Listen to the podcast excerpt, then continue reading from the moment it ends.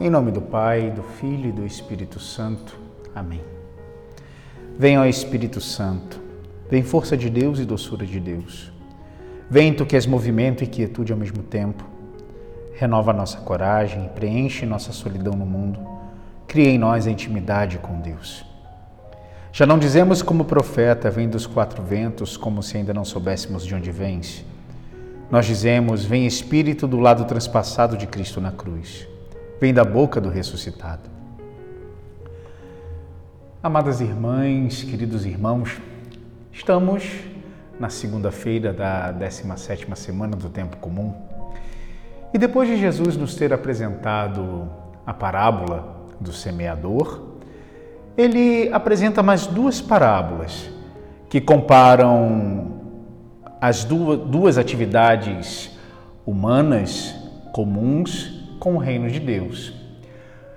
Uma atividade masculina, o cultivo da terra, e uma atividade feminina, a panificação, a cozinha, mostrando que para o desenvolvimento do reino não importa o gênero, mas importa uma outra coisa: estar atado a Deus, como nos mostra a primeira leitura.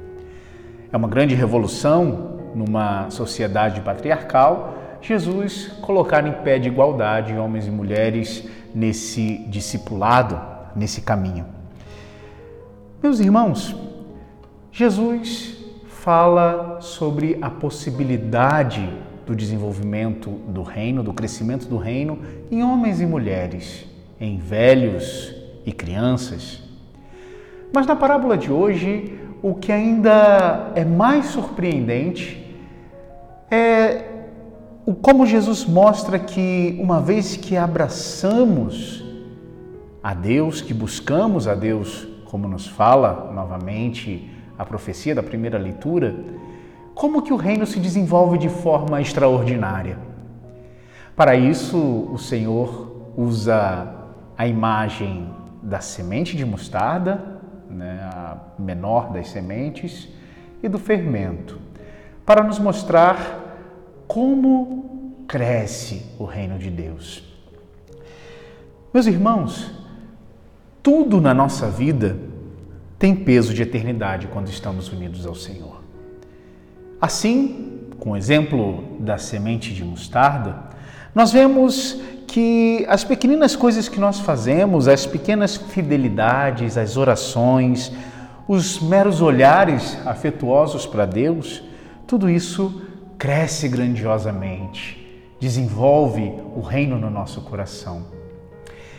E vemos também, o mais curioso, que até mesmo as realidades negativas tem peso de eternidade e nos dá a possibilidade de aprofundar a nossa união com Deus. É o exemplo do fermento. O fermento é tido na Sagrada Escritura como algo impuro. Se nós olharmos Êxodo 12, versículo 15, Gálatas 5, versículo 9, 1 Coríntios 5, de 7 a 8, nós vamos ver que o fermento é tomado como algo impuro.